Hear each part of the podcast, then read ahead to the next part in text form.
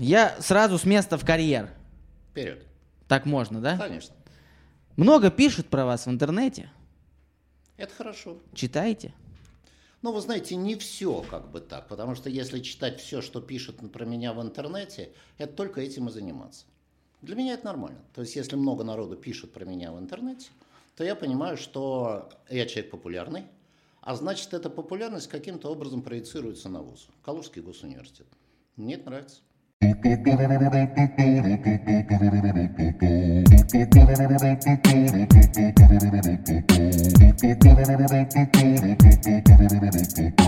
А если что-то неприятное пишут?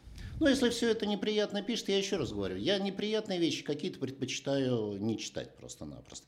Не из-за того, что я расстраиваюсь как-то или что-то еще, просто-напросто мне жалко тратить на это время. Я знаю, что интернет – это и благо, и проклятие. Интернет – это и счастье, и помойка. Так вот, в помоечную часть интернета я предпочитаю не заходить. О как. А А, правду какую-нибудь пишут? Правду пишут, конечно, и правду какую-то пишут. Еще раз, я хочу сказать, что интернет – это такой очень тонкий инструмент, понимаете? То есть, э, а, с одной стороны, он мне дает такой хороший фидбэк по поводу всех моих действий, что я, скажем так, делаю в рамках а, ректорства в Калужском государственном университете. С другой стороны, ну вот я, я реально, Ваня, я предпочитаю вот эту вот, ну, всякую грязь и всякие такие нехорошие вещи про себя не читать. Мне это неинтересно, понимаете? Потому что я знаю, как происходит на самом деле, что есть на самом деле. Понимаете, я человек популярный. Ну, я не хвалясь ни в коем случае, да, но тем не менее, я человек популярный. Университет – это явление в Калужской области. Я это серьезно абсолютно говорю. И я понимаю, что вот вся та грязь, которая на меня льется, это попытка каким-то образом сыграть на моем имидже, сыграть на моем образе, сыграть на Калужском государственном университете. Я это понимаю, но в принципе это какие-то недостойные такие вещи. И если тактически те люди, которые пытаются использовать вот этот хайп, я бы сказал, такой скандально-провокационный, да, ну, на самом деле они стратегически проиграют. Когда это, это станет просто-напросто неинтересно. Поэтому интернет читаю, интернет считаю важным источником информации, но стараюсь очень четко эту фор- информацию сепарировать. То есть, как фидбэк использую. Ну и в связи с этим вопрос. Тяжело ректором быть?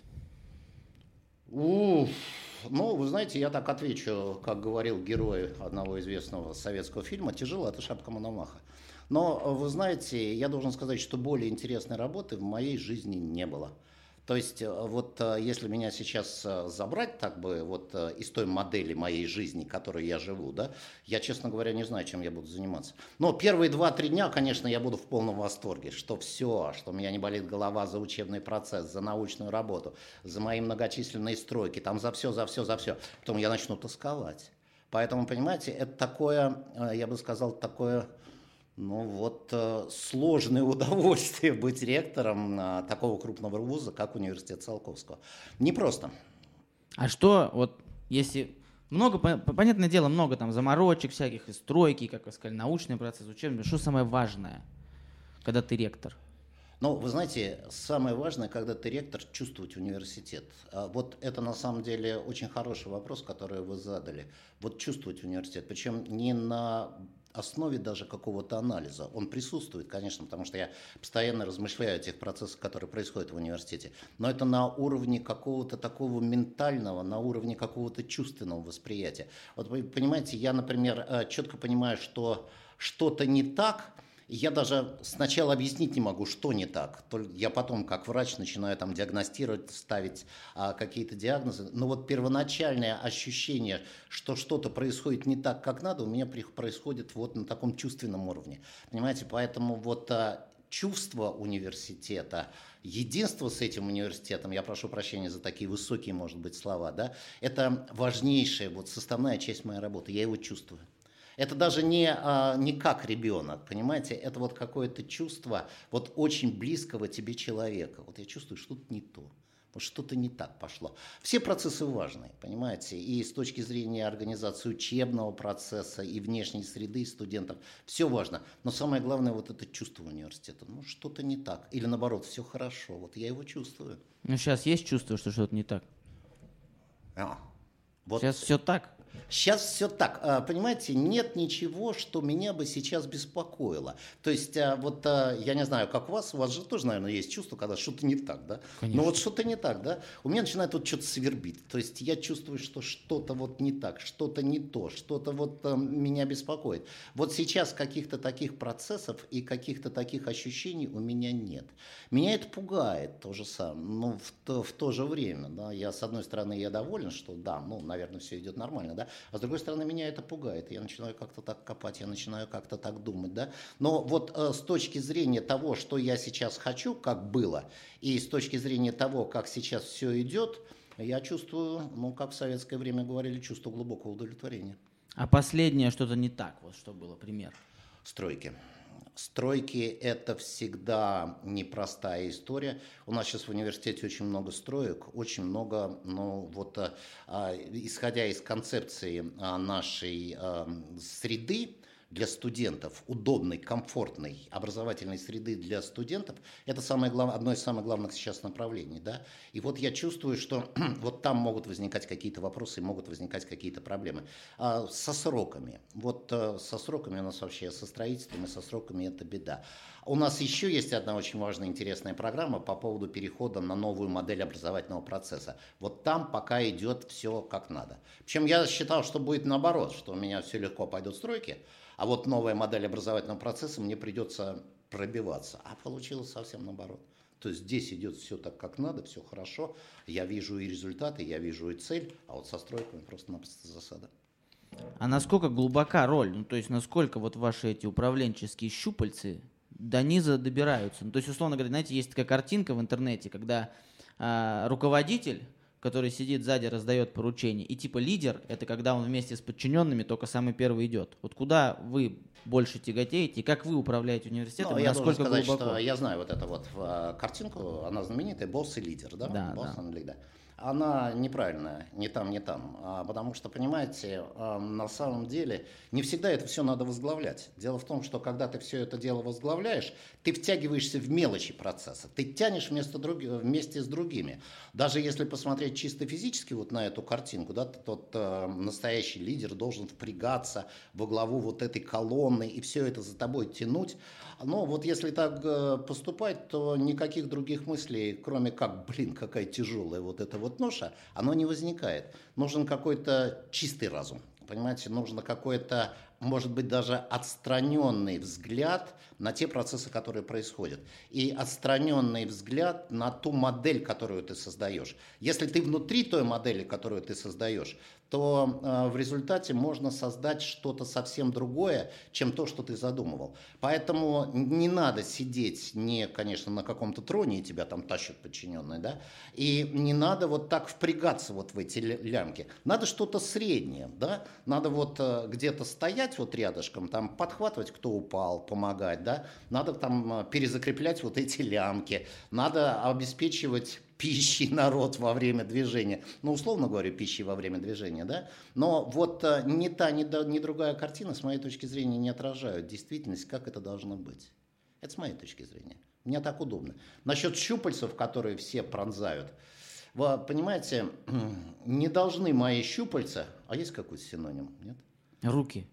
руки это тоже Пальцы. Пальцы, руки, щупальца. Мысли. Мысли. О, О. вот это вот. Да, О. давайте все-таки мы, yes. как люди, претендующие на некую интеллектуальность, говорить о мыслях, да? да? Конечно, вот мысли должны быть везде. Понимаете, самое главное, чтобы вот моя мысль, вот что я хочу, да, чтобы моя мысль была понятна людям. То есть не из-за того, что не так, что они пошли куда-то, вот я указал там путь, да, как опять-таки на этой известной картинке, и они пошли вперед. Нет. Должна быть понятная идея, ради чего это все делается и что будет в результате. А потом уже, если на, во время этого пути происходят какие-то заминки, если во время этого пути сбивается, даже идем не туда, мы могли, руководствуясь вот этой идеей, поправить что-то и как-то. Понимаете, поэтому на самом деле не должен я вот каждую мелочь этого процесса контролировать. А Университет Циолковского – громадное предприятие, ну просто громадное предприятие. 7 тысяч студентов, там а, порядка тысячи человек обслуживающего персонала. Если я буду пытаться проникнуть во все, во все глубинные процессы, я закончусь как генератор идей. А мне представляется, что вот э, моя главная задача во главе университета – это как раз генерировать идею. Вот э, показать. Но после того, как я сгенерирую идею, мне обязательно ее надо донести до людей. Потому что если ты эту идею не доносишь до людей, все, ты провалишься. Если для людей, особенно в ВУЗе, эта идея чужая, самое страшное, знаете, что произойдет? Они меня сымитируют.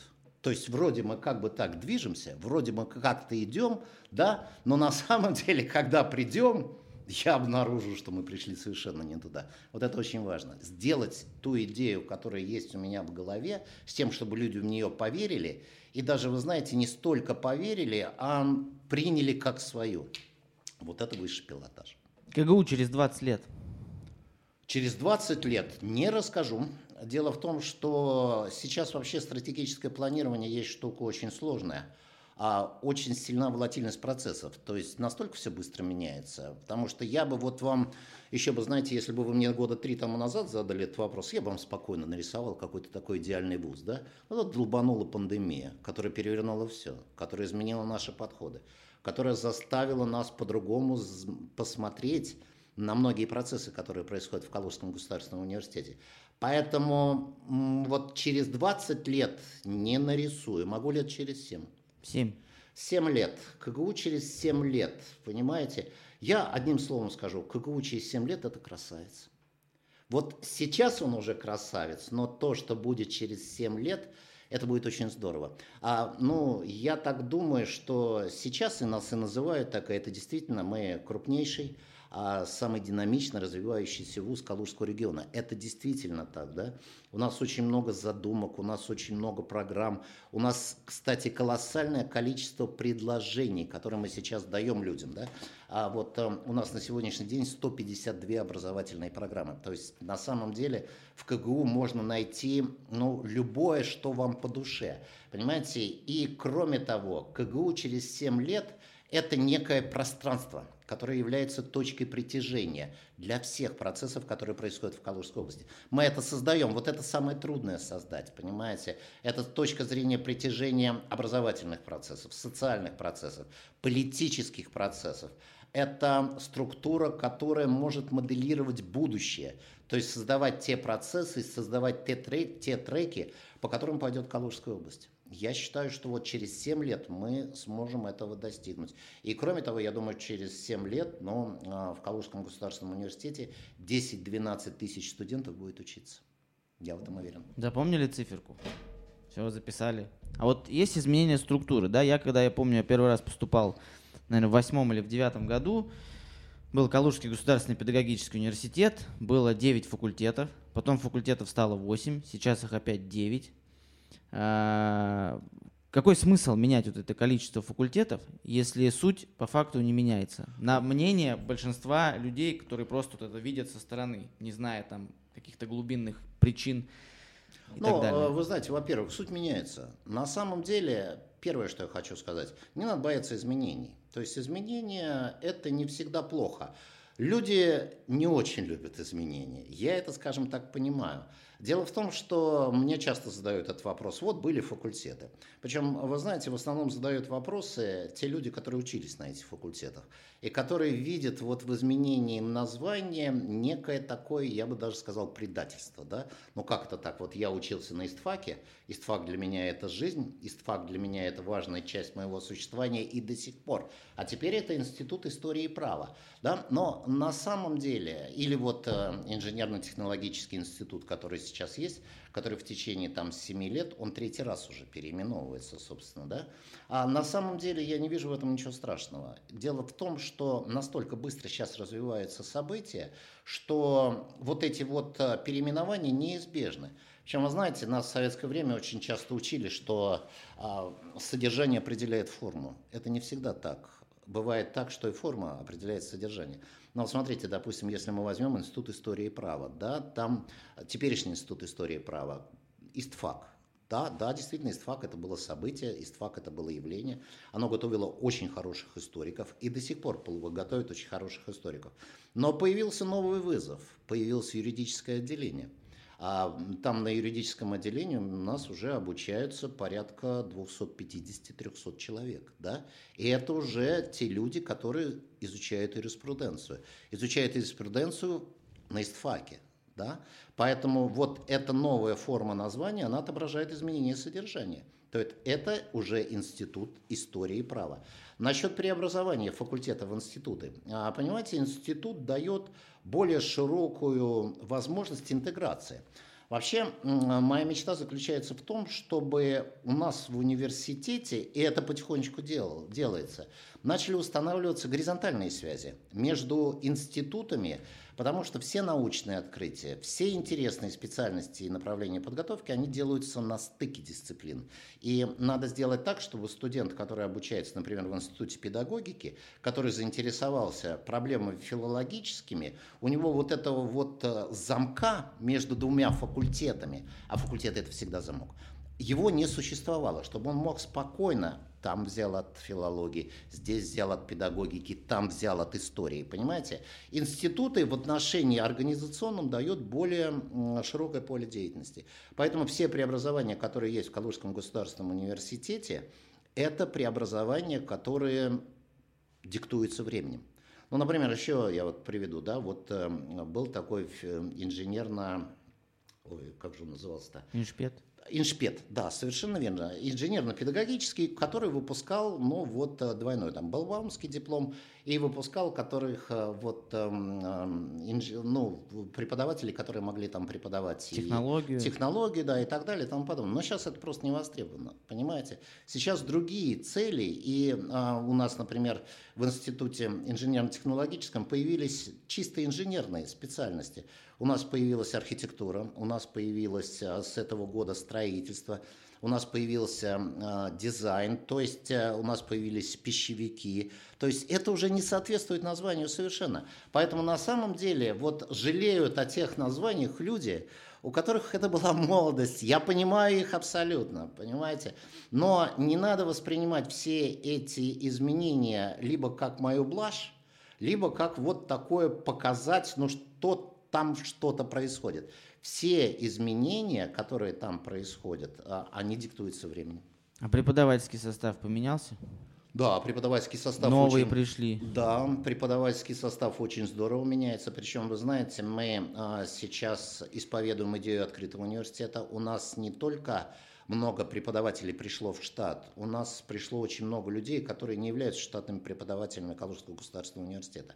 Ну, например, вот э, взять тот же самый Институт истории и права, а в этом году мы набрали там а, прокурорская и судебная деятельность. К нам на преподавание пришли судьи и прокуроры. До этого были адвокаты.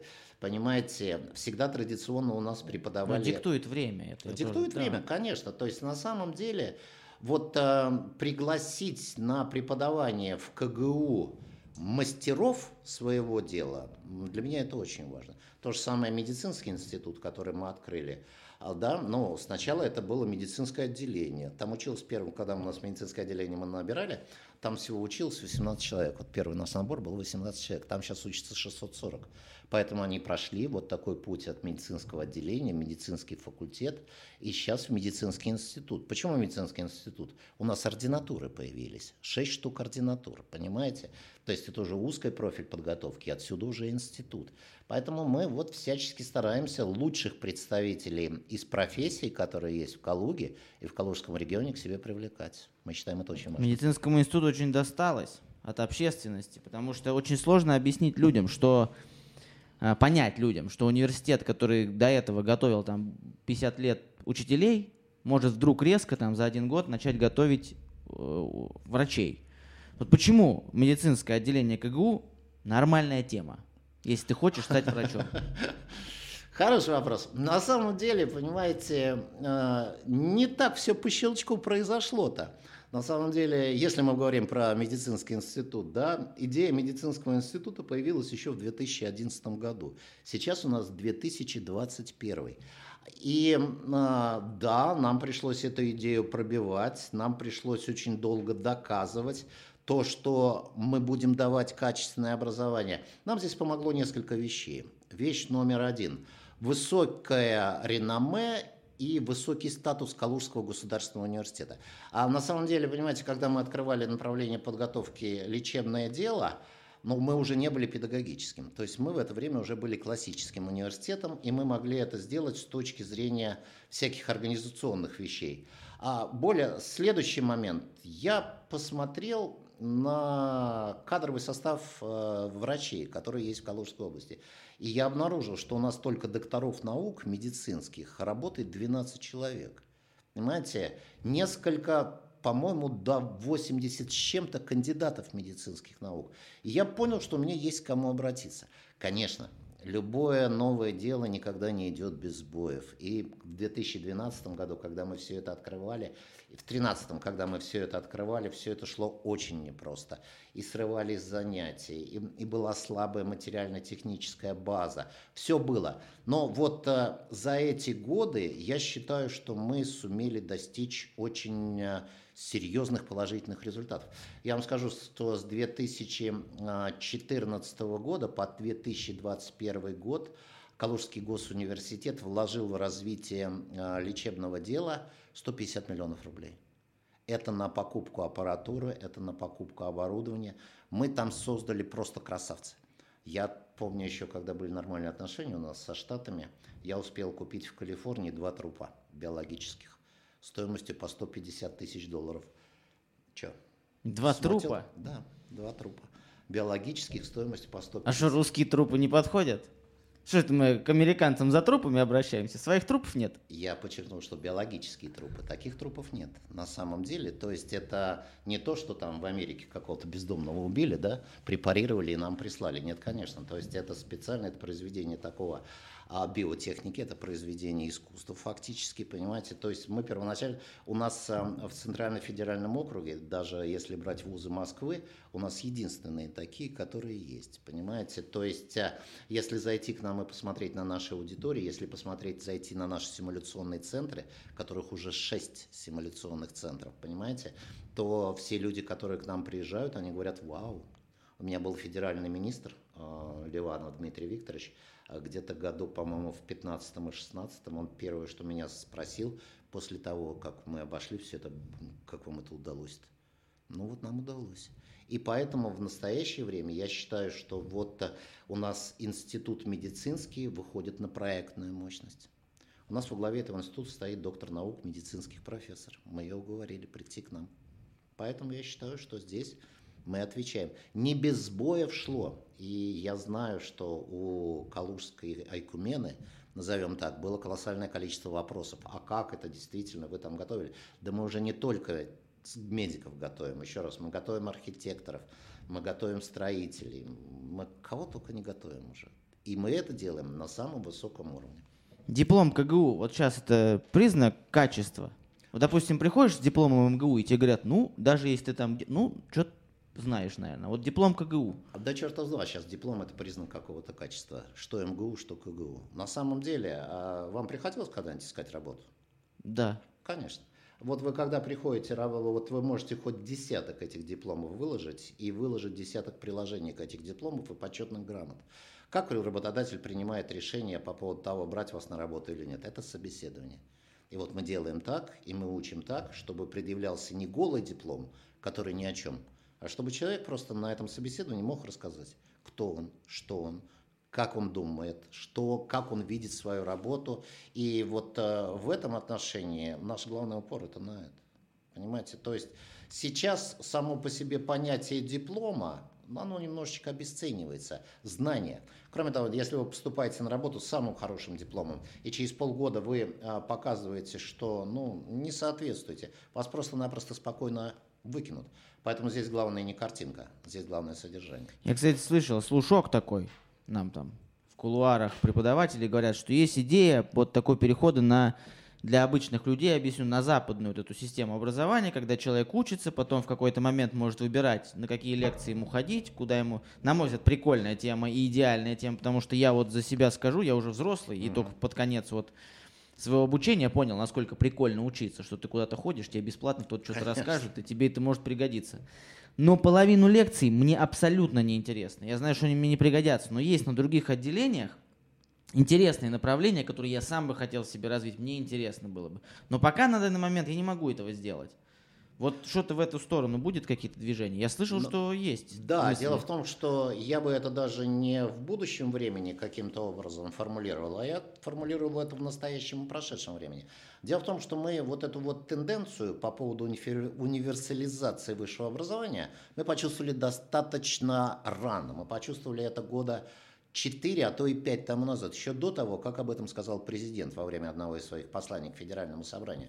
Понимаете, а, мы сейчас будем переходить на модель а, достаточно новую и для нашей страны, и в том числе и для университета Циолковского. Это модель 2 плюс 2 плюс 2. То есть а, первые два года, когда человек приходит к нам в университет, у меня есть четкие совершенно сомнения, что он четко представляет свою будущую жизнь. Кроме вот этого детского ощущения «я хочу быть педагогом, врачом, лингвистом, психологом, пока ничего нет, потому что отсутствует жизненный опыт как таковой. И запирать его в рамки вот этого какого-то, знаете, пути, мне кажется, неправильно. Ему надо давать возможность выбора. Поэтому мы планируем, что первые два года, когда он будет учиться, он будет получать общее высшее образование. То есть ему будет даваться картина мира – он будет изучать историю, он будет изучать философию, он будет изучать иностранный язык. То есть те вещи, которые формируют человека с высшим образованием. А, сейчас это определение не очень а, популярно, но я бы определил это так, которые формулируют интеллигента. А потом выбирай. Вот следующие два года ты уже как специалист. Вот ты поступил на институт истории и права, скажем так, да, ты поступил на юриста, проучился два года, ты понял, ну не мое, но не мое реально. Я что-то там получил. Все, юрист это не очень мое, да? Пожалуйста, ты имеешь после, уже сейчас у нас, ты имеешь возможность перейти на другое направление подготовки. Ты можешь перейти в институт филологии, ты можешь перейти в институт педагогики. Более того, ты поступил на юриста, ты понимаешь, что тебе интересна педагогика. Ты сейчас уже можешь получить педагогическое образование как дополнение к тому основному образованию, которое есть. Теперь важную вещь вы сказали по поводу того, что вот часть занятий для меня интересна, часть занятий я бы выбрал что-то другое. Это, понимаете, э, штука лукавая. Здесь есть небольшая такая засада. Откуда вы знаете, что вам пригодится в будущем? Понимаете, тут на самом деле, мне кажется, что если вот вы тянете вот это физически, просто физически, на это надо ходить. Потому что никогда не знаешь, что тебе пригодится в будущем. Кроме того, знаете, вот а, приходишь на какой-то на какой-то вот а, трек такой образовательный, тебе там предлагаются какие-то наборы дисциплин, да, ты начинаешь ходить первоначально, ну, тошнит просто, не могу там и так далее. А потом втягиваешься, господи, как интересно, интересно, интересно. Все это затягивает. Поэтому у меня, знаете, просто-напросто такой совет. Не отбрасывайте сразу. Тянешь просто физически, ходи. Потому что, а, понимаете, с возрастом вот эти вот ваши возможности, они будут потихонечку снижаться. Вот пока молодой, пока задорный, пока дерзкий и наглый, Согласен, полностью. надо идти. Потому что потом, когда вот э, станет вам 40-42, уже как бы так есть магнит, магнит дивана. Поэтому... Ну и последний вопрос, это просто меня лично он волнует. А, зачем я вообще пошел сейчас дальше учиться? Хочу кандидатом педагогических наук стать. Просто Хорошо. Вот для прикола, чтобы да. все, кто меня когда-то учил, обалдели. Мечта Вот. я им стану сто процентов. И мне сказали о том, что то ли сейчас нельзя прикрепляться на кафедру, то ли нет комиссии по вот этим кандидатским, сдаче кандидатского минимума и так далее в КГУ. Куда это делось? Вернется ли это? Мне еще Смотрите. магистратуру год. Нет, нет, я, я понимаю, о чем вы говорите. Речь идет о советах по защите кандидатских диссертаций. Действительно, где-то лет 10 э, тому назад э, Федеральное ну, Министерство образования Российской Федерации и ВАК, то есть это аттестационная комиссия, они очень здорово эти советы порезали. Э, дело в том, что всем городам, которые находятся в непосредственной близости от Москвы, сейчас практически невозможно открыть эти советы, потому что все эти советы находятся в основном в Москве, потому что, как считается, у меня есть свое отношение к этой проблеме, но как считается, что Москва это некий такой научный центр, и все находится там. А, но я бы, во-первых, поддержал ваше желание ну нет, это, это действительно здорово, потому что, но пусть это будет так, что вот э, кандидатская степень, чтобы доказать себе, что я молодец и красавец. Пусть это будет так, это хорошо, это тоже одно из оснований. На самом деле отсутствие или наличие у вуза э, совета для защиты диссертаций никоим образом не помешает вам защититься. Самое главное, чтобы действительно прикрепиться к кафедре, прикрепиться к научному руководителю, это есть. У нас, кстати, педагогическая школа, она очень серьезная такая. А поэтому возможность здесь прикрепиться, вот мы с вами говорили о вашем педагоге, да, а, ну да, это вот и возможность потом выйти на защиту, она существует. Просто будете защищаться не в Калужском госуниверситете, а будете защищаться в одном из вузов Москвы. Это нормально абсолютно. Без есть, поступления в аспирантуру? Без поступления, абсолютно. То есть на самом деле самое главное поступить в аспирантуру КГУ. А, дело в том, что, понимаете, сама по себе защита кандидатской диссертации – это действо. Все это понимают в научных кругах. Это такой вот перформанс, да? Самое главное эту кандидатскую диссертацию написать. А вот здесь это кафедра и ваш научный руководитель. А потом уже обязанность научного руководителя будет вывести вас на защиту, что мы делаем. У нас есть научные руководители, у которых там, а, ну вот а, наш опять-таки без фамилии, да, но вот за три года защитилось пять аспирантов, но не в Калужском государственном университете. Это никоим образом не снижает качество вашей работы и никоим образом не будет снижать качество вашего диплома кандидата наук. Закончим с учебной всей вот этой вот историей. Теперь моя любимая творчество. Рок-н-ролл. Yeah. Ну давайте. Погнали. Творчество в КГУ. Я Творчество сразу, в КГУ. Я вот сразу прям начну вот с уколов. Я считаю, что самое лучшее, что было в КГУ всегда, это творчество. Ну, по, э, по сравнению с остальными вузами. Несравнимый масштаб, уровень студенческой весны, там, КВНовские команды наши всегда там самые лучшие, по крайней мере, в регионе. Областную студвесну мы там разрывали постоянно. Ну, очень классно, вот это какая-то преемственность была, какое-то тьюторство, там, если это можно так назвать, связанное с творчеством. А, но сейчас куда-то это все делось. Куда? Вот Не теперь от этого вопрос. Вот что для вас, что вот э, показатель того, что творчество в КГУ классно развивается, или наоборот, что оно угасает? Смотрите, никуда это не делось, конечно. Дело в том, что смысл вашего вопроса мне его часто задают на самом деле. А оно знаете в чем заключается? Вы не внутри уже процесса. Понимаете, это от вас ушло. Причем я вас должен расстроить, это от вас ушло навсегда. Это останется хорошим, добрым воспоминанием. И, естественно, с возрастом у вас вот это вот брюзжание, в хорошем смысле брюзжание, да, оно будет все сильнее, сильнее, сильнее. Вот это, этот нарратив, а вот в наше время, и кто вы есть такие сейчас – это очень распространенный нарратив, понимаете? Я же тоже, а, допустим, когда я сравниваю тот ИСТФАК, на котором я учился, и тот институт истории права, который есть сейчас, я тоже сравниваю. Но я понимаю прекрасно, что это вот такой флер молодости, юности, беззаботности. Никуда это все не ушло, это все осталось. И студенческая весна осталась. Я не знаю, вы застали мистера и мисс КГУ? mm-hmm. когда было, да? Мистер и мистер КГУ появился. Немножко застал. Немножко застали, да. Но на самом-то деле все это есть. У нас, к сожалению, сейчас пандемия нанесла по нам вот этот вот удар, очень неприятный. Но то, что вот студенческая активность, творческая активность КГУ осталась, ну, для меня это не, не вызывает никакого. И КВН остались все остались и наши надежды остались. Вот, к сожалению, пока вот эта вот пандемия. Понимаете, я считаю, что творчество – это важнейшая часть пребывания студента в университете Циолковского. Потому что в творчестве человек раскрывается. А университет должен возможность раскрыться всем талантам человека. Не все талантливы в науке. Ну, не все талантливы в науке, как вы не все талантливые в обучении, скажем так, да, не, ну не, не идет, бывает там и так далее. Но я вот, когда был деканом исторического факультета, я много, из, много раз замечал, ну вот есть, я даже фамилии сейчас вспомню, ну просто не скажу. а потому что большие люди сейчас, да. Но вот не идет там учение, не идет вот эти вот все процессы. Но он красавец тут весне. Он актер, он организатор, он ну просто-напросто брызжет идеями, да. Пусть для него пребывание в университете будет вот этот вот бесценный опыт творческой деятельности. Пусть он занимается. Это, кстати, касается не только творческой деятельности. Это касается и волонтерской деятельности, да, ну, любой такой. Для меня, как для ректора, образовательная деятельность и творческая деятельность, между ними знак равенства. Понимаете?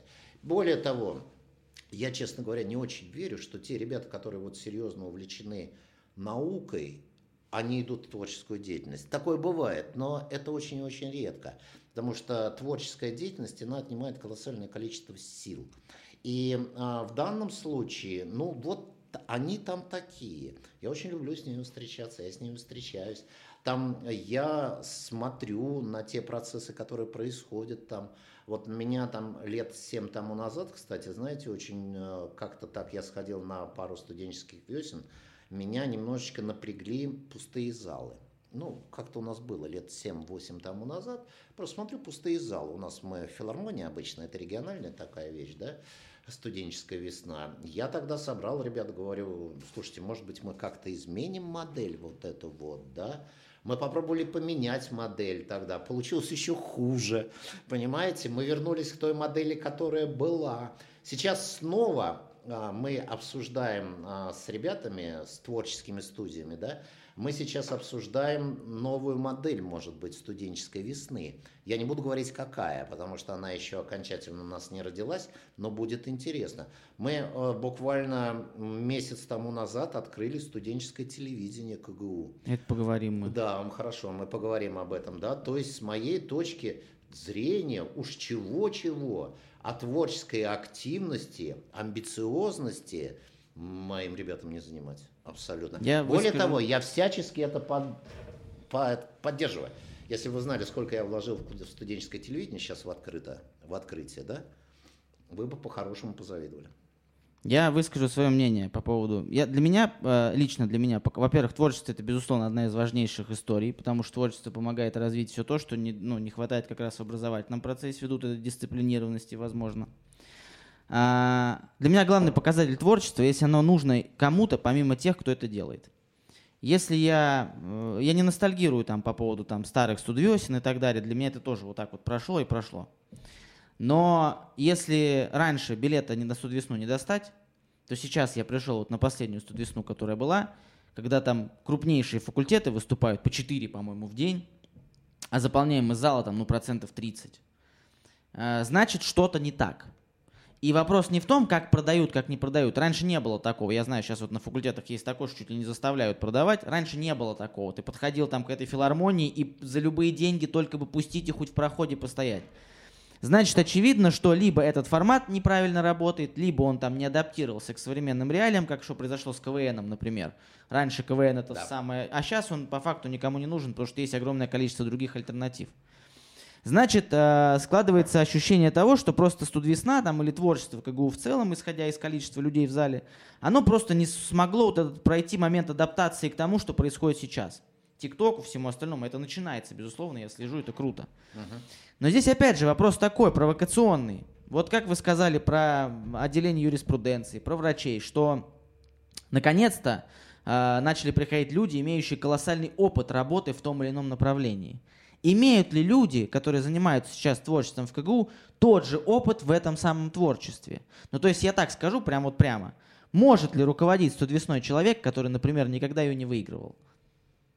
Студвесной университетской да, или университетской. по институтам? А, а, вот так, который никогда ее не, не выигрывал. Хороший вопрос на самом деле. А почему нет? А, вы знаете, вот а, тот вопрос, который вы мне задаете, на самом деле очень здорово коррелируется с тем, а, о чем я говорил. Да? Я наблюдаю падение популярности студенческой весны. Меня это беспокоит. Я вот вам говорил по поводу того, что еще где-то лет 7 тому назад я э, заметил вот эти пустые залы, так же, как и вы, да. И меня это напрягло, потому что я помню еще 90-е годы, и действительно вы правы, там было не достать билета. Просто-напросто я, э, когда был деканом исторического факультета, я помню один раз, я э, не смог преподавателям раздать билеты, потому что мне сказали, Максим Анатольевич, к сожалению, билетов просто физически нет, они все розданы, да. А, вот что сейчас произошло?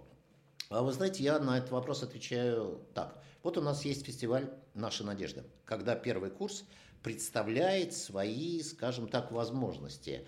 Там забиты залы. Там забиты залы, там просто не пропихнуться, да. Значит, вот эта вот модель посмотреть на Meet, да, то есть на свежих людей, которые вот пришли, вот этот формат, он очень интересен. Почему вот так студенческая весна? Я здесь опять-таки, мне представляется, что немножечко формат устаревает. Вы правильно абсолютно определили. Есть некое альтернативное предложение. Вот э, я знаю, мне так докладывают, что происходит, да, мне говорят, что у нас очень развитые стендаперы. У нас даже происходят вот эти батлы, на которые они там происходят. Я даже как-то попросил, ну вы мне принесите, покажите. Они говорят мне, Максим Надеюсь, не меня приносили. Не знаю уж как там и что. Они говорят, Максим Анатольевич, ну вот там есть какие-то моменты, которые вот не для, скажем так, не для съемок и так далее. Вот появился вот этот новый формат. Он э, отвлекает, э, он создает, не отвлекает, неправильно, он создает некую новую реальность ощущения шоу. Понимаете? А, а у нас вот формат вот этой вот студенческой весны, во-первых, мне кажется, что он немножечко устарел, вот я с ребятами буду это обсуждать, с точки зрения, вот институт естествознания.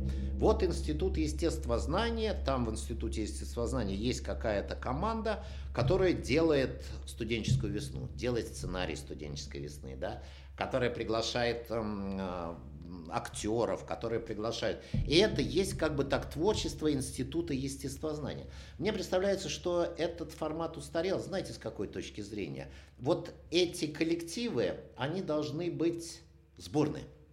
То есть есть какой-то популярный человек, но вот такой хороший, весь такой вот юморной, весь такой креативный. В Институте естествознания. Естественно, обучаясь здесь, у него есть большое количество друзей, знакомых и так далее. И он формирует команду вокруг себя. Он говорит кому-то там на, в Институте э, филологии и масс-медиа, да, ребят, слушайте, вот есть такая идея, создать студенческую весну и выступить. Приходите ко мне. Они тащат каких-то людей с Института истории права, с Института с медицинского института, да, то есть я за создание вот таких неожиданных, спонтанных коллективов.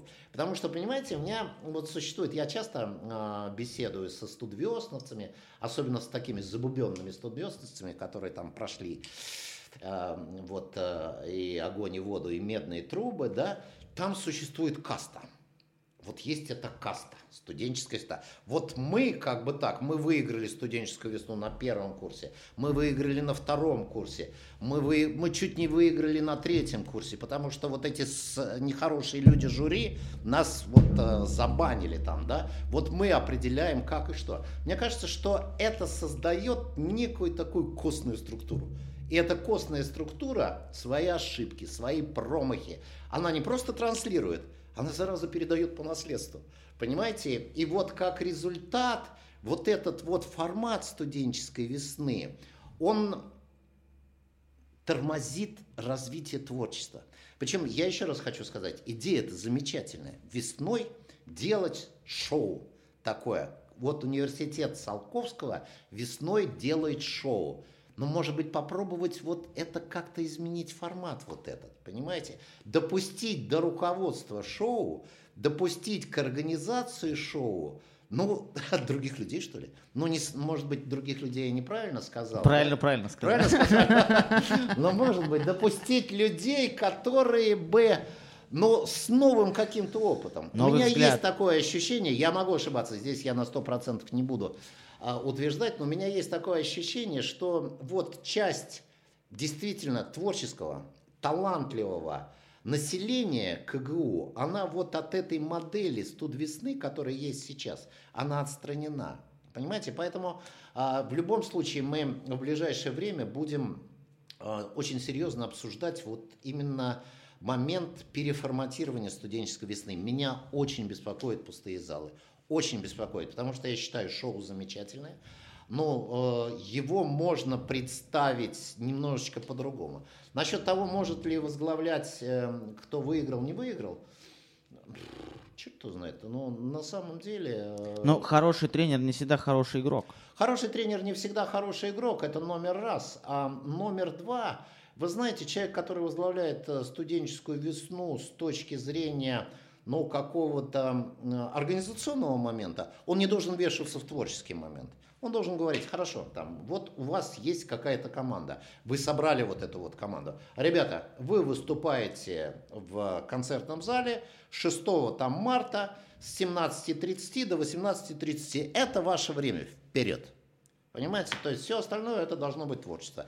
И побеждать-то, вот с моей точки зрения, должна не команда там Института филологии масс-медиа или мировых языков и лингвистики, да, а побеждать должны вот эти вот сборные солянки, какие-то такие бурлящие, какие-то вот как борщ, знаешь, вот такой, они собрались, закидали его, только что его сварили, он вот такой, ну, пахнет здорово и вкусный. А может быть вообще невкусный? Как сварить? Главное, повар хороший нужен. Нет, тут не только... Нет, от повара, конечно, очень многое зависит, но есть еще очень много моментов, которые вот влияют на вкусный он будет или нет. Это разные вещи. Это разные вещи. Я, конечно, убежден, что вот это соперничество факультетов прикольная история, и как раз это отличная возможность направить эти амбиции, амбиции молодость, вот эту энергию положительное русло. Вот вы хотите быть круче, ну круче выступите. Да. И это, это лучше, чем, там, не знаю, как в 90-е, там чуть ли не морды били там где-то после студвесны. Mm-hmm. Вот. Э, я желаю студвесне только развития. Это, наверное, самое крутое, вот что я помню, вот реально, по эмоциям, это несравнимое ни с чем. Я благодарен КГУ за то, что это дало мне возможность вот там как-то раскрываться и себя как-то показывать. Было что-то хорошее, было что-то плохое. Как происходит сейчас, я хожу на студвесну, мне что-то не нравится, что-то мне очень нравится. Но она вот такая, и пусть она такая будет. И Смотрите, здесь еще очень важный вот э, момент. Я бы хотел, чтобы была понятна до конца моя мысль. Я считаю, что главная проблема, которая есть сейчас у студенческой весны, как формы, как формата, да, это то, что появились альтернативные реальности, появились вот эти альтернативные вещи, которые затянули к себе интерес людей. И вот этот вот формат, который у нас транслировался и передавался, она же у нас существует, студенческая весна, что-то с 72 года, по-моему, и она существует в одном формате. То есть вот институт, факультет раньше, они представляют некие свои, вот, э, некое свое творчество, да, а вот то, что вот сейчас в десятые годы появились альтернативные форматы, с моей точки зрения, вот «Студ весна» не очень с этим справилась. Да? То есть вот в этом мире свободной конкуренции мы пока проигрываем. Это будет вот обязательно вот тема разговора с моими вот э, творческими... Ну, я думаю, все получится. Телевидение! А, ну... А, и тот же сразу вопрос. Кто возглавляет студенческое телевидение КГУ? Есть человек, там, образование какое-нибудь, может быть, там, журналистское, либо, может быть, опыт работы в видеопроизводстве. Если мы опять возвращаемся к вашим словам про то, что вот важен вот именно опыт. Я не хочу сказать, как будет, но я убежден, что если человек никогда чем-то не занимался, и потом начинает этим заниматься, хорошего не будет ничего. Это мое мнение. Не согласен. Абсолютно. Понимаете, Переубедите. Ведь, я, а зачем? Зачем я вас буду предубеждать, Иван? А, я сейчас это самое, то есть пойму, что я вас не переубежу, и я сниму там главу моего телевидения, да? Нет.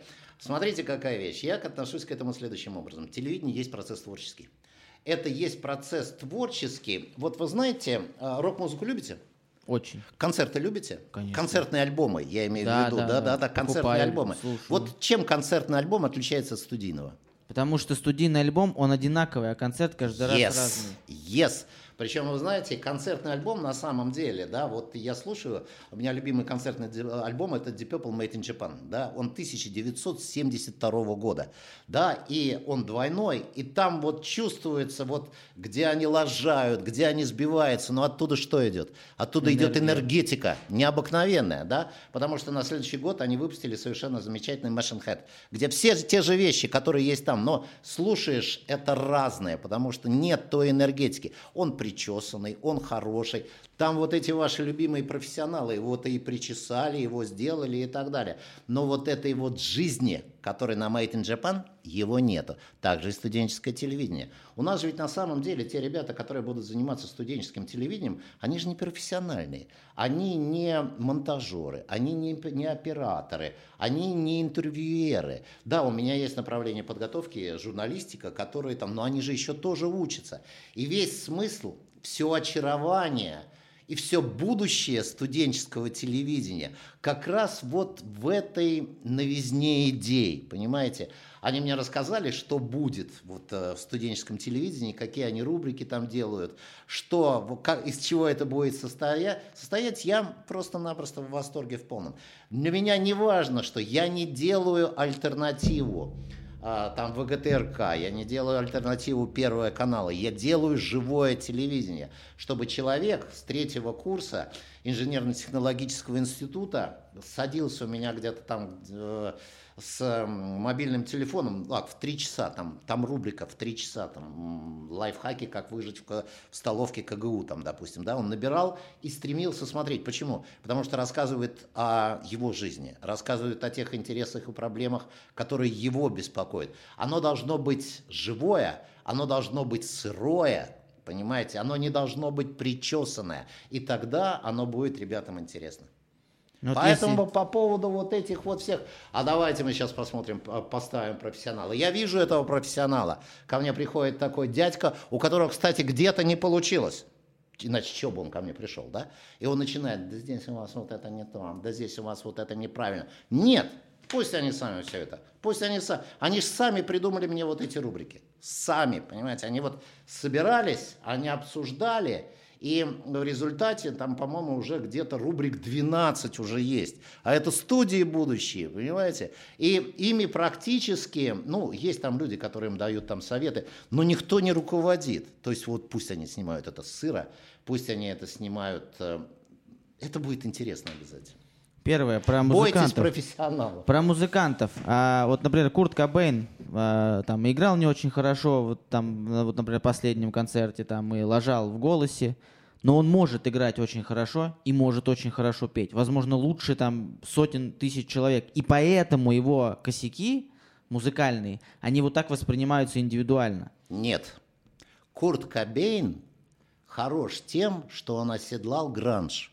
Понимаете? И вот в этом гранже он был лучший, просто-напросто. Если мы будем сравнивать, ну уж если про музыку говорить, то то, как играет на гитаре Курт Кобейн и как играет на гитаре Ричи Блэквор, ну, то понятно, конечно. Поэтому мы говорим не о профессионализме как о таковом. Мы говорим о том, что Кобейн поймал вот эту вот идею. И он ее до предела обнажил, понимаете? И ушел он там вот, э, вот непонятно как-то, да, и красиво. То есть вот это Лифас Даян, да? То есть на самом деле вот э, как раз идея вот этой вот новизны, она и лежит в основе успеха. Она лежит в основе успеха. Если вы посмотрите, э, если вы послушаете первые альбомы The Beatles, боже мой, я трогаю святое, вы поймете, а играть они не умели. Они до 1968 года не знали нот. Понимаете? Но это что? Это было новое. Они вот это почувствовали. Они вот это вот поймали. Они поняли, что нужно сейчас нести людям. Поэтому в данном случае, еще раз, свежесть идеи и желание, и стремление ее воплотить. Денег не жалко на свежие идеи? Нет. Нет. Дело в том, что я считаю, я об этом в самом начале нашего разговора говорил, я считаю, что это будет замечательный опыт. Даже, понимаете, если эти люди потом не станут журналистами, не в этом же смысл – чтобы они все обязательно стали журналистами, пошли на телевидение, снимали свои передачи. Но вот этот вот бесценный опыт совместного творчества по созданию, да, ведь для меня здесь что интересно как ректора? Для меня интересна вот эта студия. Вот как они все это там будут обсуждать, как они в этом будут вариться, да, что они там будут делать, как они будут предлагать новые идеи. Я их вообще ничем не ограничиваю. Создавайте, ребят, это будет все ваше. Понимаете? Поэтому я считаю, что это очень удачная инвестиция, поскольку на выходе те ребята, которые пройдут через студии, ну вот э, Калуга получит креативный класс такой, который способен создавать что-то новое и думать по-другому. Think different. Это очень важно. Расстроил? Я прям, я, не, я вообще не расстроен. Я, сразу, я знаю, там два человека сейчас обиделись, которые смотрят этот подкаст, но пусть обижайтесь сколько хотите. Я никакого к вам личной неприязни нет, просто я реально так считаю. Ввиду того, что, опять же, я занимаюсь видеопроизводством уже седьмой год, и наша компания является такой. Ну, мы как раз вот и были этими новаторами по созданию вот этого молодежного телевидения. Я понимаю, насколько это сложный процесс. Да. Колоссально сложный. Сколько всего этапов. И Здесь я, если получится, я буду только рад, вот правда. Потому что я знаю, что есть и журналистское отделение, и журналистов не хватает, и современной молодой журналистики не хватает. И мне стыдно за наш регион, что у нас там даже с точки зрения блогерства-то блогеров как таковых нет, по да. большому счету. И возможно, телевидение КГУ, оно станет вот этой отправной точкой для того, чтобы мы хотя бы на федеральном уровне хоть как-то засветились. Может, Я согласен. Вы знаете, здесь опять-таки возвращаясь к нашим вот а, баранам, то есть к Судвесне, да, о которой мы говорили, это хороший пример. Мы вокруг него так можем с вами обрабатывать. К нашим баранам эти... классно звучит. Мы можем обрабатывать вот эти вот конструкции на самом деле. Ведь э, здесь что произойдет? Здесь может произойти то же самое. Да, вот был формат студенческой весны. Появился формат Comedy Club. И народ ушел в Comedy Club как в модель шоу, да, то же самое. Есть сейчас телевидение, есть первый там канал, второй канал и так далее. Появилось новое, Универ ТВ, и народ ушел туда именно потому, что способ подачи новостей, а, студии, люди другие совершенно, понимаете? Вот мы уже первые там а, запустили а, дайджесты КГУ, да, у нас первый дайджест КГУ уже на сегодняшний день, а, все там две недели, по-моему, 7 тысяч просмотров. Ну, то есть каждый студент КГУ, он все это дело посмотрел. Мы еще развернемся. Успехов в развитии КГУ ТВ. Не обижайтесь на меня, лучше позовите, я вам расскажу, как избежать э, много подводных камней, которые Нет. есть. Вань, а. мы вас пригласим как очень талантливого человека, но, понимаете, здесь же и смысл в чем? Пусть это подводные камни будут их. Они должны здесь... Потому что, понимаете, вы же, когда говорите, я помогу им избежать подводных камней, вы что предлагаете? Вы покажете им пути проскользнуть, да? А как же они тогда набьют шишки? А как же они получат собственный опыт? Это все должно Согласен быть полностью. Я ну, не против, чтобы вы там шишки набили. ладно, ладно, это все юмор, не надо обижаться на меня. Все. А, мне кажется, получилось классно. Побуду немножко Владимиром Владимировичем Познером. Давайте. И не только им. Ну и все-таки Марсель Прус не только для него на вопросы отвечал, правильно? Да. Поэтому отвечаем, э, я немножко их видоизменил там, адаптировал немножко. Э, отвечаем быстро, Хорошо. желательно односложно, ну как, как вообще как хотите. Что вы цените в людях больше всего? Больше всего я в людях ценю вот это вот, ничего себе, быстрый вопрос. Попробуй. Это же самый большой философский вопрос, который вообще есть. Что ты ценишь больше всего в людях? Вы знаете, наверное, я больше всего ценю в людях искренность. Все остальное там уже дальше. Если вы говорите, вот что больше всего, это искренность. Какие качества самые ценные в женщине? Искренность. В мужчине? Ну, я ответил. А, там если, нет. Ну, если, да, давайте так, то есть на самом деле искренность это такая в людях, да, в женщине, ну как на этот вопрос ответить? Женщина это такое вообще произведение искусства какого-то запредельного совершенно. Я вот к религиям-то так спокойно отношусь, но это как-то не от мира сего. Я не могу сказать. Дело в том, что женщина это образ. Но это такой образ замечательный, такой ни на что не похожий. Поэтому я отвечу на этот вопрос, качество, которое я ценю в женщине, все. Вот он такая, прям, думаю, зараза. Ну, вот все, я ценю. В мужчине э, для меня очень важное качество – это верность своему слову. А ваша главная черта? Ой, я умный. Ух ты. А то. Что для вас абсолютное счастье? Такого не бывает. Вы знаете, для меня абсолютное счастье – это такое состояние кататоника – то есть которые, ну вот не бывает людей абсолютно счастливых, счастливых, и я к этому не стремлюсь абсолютно. Более того, я считаю, что если человек говорит о том, что я вот абсолютно счастлив, на нем можно ставить крест. То есть всегда должно быть что-то, что тебя дергает, что тебя цепляет, что тебя задевает. Тогда ты движешься вперед. В состоянии абсолютного счастья двигаться вперед невозможно. Поэтому, с моей точки зрения, я никогда себе не ставил это как цель, достичь какого-то абсолютного счастья, потому что для меня это страшно. Абсолютное несчастье. Вот абсолютное несчастье, вот опять-таки для себя скажу, это когда человек без работы. Для меня вот это, и вы знаете, не просто без работы, а когда человек не нашел себя в жизни вот именно с точки зрения работы. Работа должна быть, и работа должна быть любимой. Другое дело, а, ты можешь по-разному воспринимать, что для тебя понятие любимая работа, да. я здесь далек вот а, от всякого рода вещей, что ну вот она должна приносить пользу людям там и так далее. А в данном случае мы, а, конечно, она должна приносить пользу людям, но вот в данном случае мы говорим о собственных ощущениях, понимаете. Вот я, когда иду на работу, я просто-напросто рад. Я скучаю по субботам, воскресеньям, что я вот как-то так. Я Отпуск у меня большой отпуск, ректорские отпуски большие, я никогда не отгуливаю их полностью, потому что я считаю, что ну, я не могу, я стремлюсь. Поэтому отсутствие работы – это самое большое несчастье. Ваш любимый литературный персонаж? И почему? Любимый литературный персонаж? О, это сложный какой-то вопрос. Я вот э, как-то на него ответить. Э, любимый литературный персонаж – вот я нелюбимых литературных персонажей у меня много, а вот любимый вот так, чтобы э, литературный персонаж, черт его знает, но, но пожалуй, ладно, скажу, это Остап Бендер. Почему? Красавец. Просто-напросто. Э, я даже, вы знаете, я даже скажу, почему красавец. И я не шучу на самом деле, да это человек, который, ну вот, встает после всех ударов. Вот какие бы ни было, на самом деле и «12 стульев», и «Золотой теленок» – великие книжки совершенно. Это человек, который встает после всех ударов, которые на него обрушивает судьба. И более того, ну вот если почитать, ну человек-то хороший, по большому счету который вот попал вот во все обстоятельства, причем я оставляю за пределами, знаете, его какие-то вот эти вот жульнические все дела, да, которые было. Но вот креатив, как он это все придумывал, понимаете, та скорость, с которой все это придумывал, как он быстро восставал против неудач, если они случались, да, с моей точки зрения, это очень здорово. Любимое блюдо? Любимое блюдо – борщ. Тут сто пудов, это вот даже к чему вы больше всего испытываете отвращение?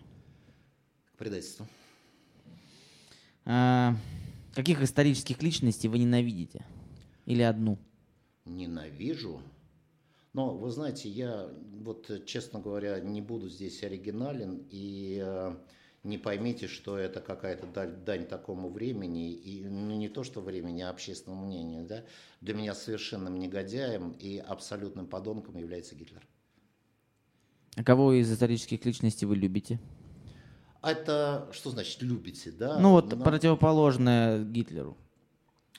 Противоположность Гитлеру, ну, скажем так, оцениваю положительно, да, каким-то образом, да. А для меня это исторически, да. Неожиданно сейчас скажу. Брежнев. Почему? Потому что мне кажется, что Леонид Ильич Брежнев – вот э, в 70-е годы, вот конец 60-х, 70-х годов, создал исключительно удобную форму существования для социума советского. Понимаете? Вот э, особенно вот эти 60-е, 70-е годы, может быть вполне, что на это пришло, на это время пришлась моя юность и молодость, да, но вот этот вот совершенно неправильный назван периодом застоя, да, мне кажется, это была наиболее удобная форма существования для человека как такового, понимаете? И вот э, я бы сказал, что это он. Если бы не собой, кем хотели быть? Собой только. Дело в том, что я никогда себе, э, ну, скажем так, э, не ставлю целей стать кем-то другим. Я понимаю, у меня колоссальное количество и достоинств, и недостатков тоже, да, но я понимаю, что и эти достоинства и недостатки, они существуют в некой такой гармонии. И попытка что-то изменить, что-то исправить, что-то улучшить, они могут привести к совершенно другим результатам. Я могу измениться так, что перестану быть собой. Я предпочитаю, вот, э, я себе нравлюсь. Как бы вы хотели умереть?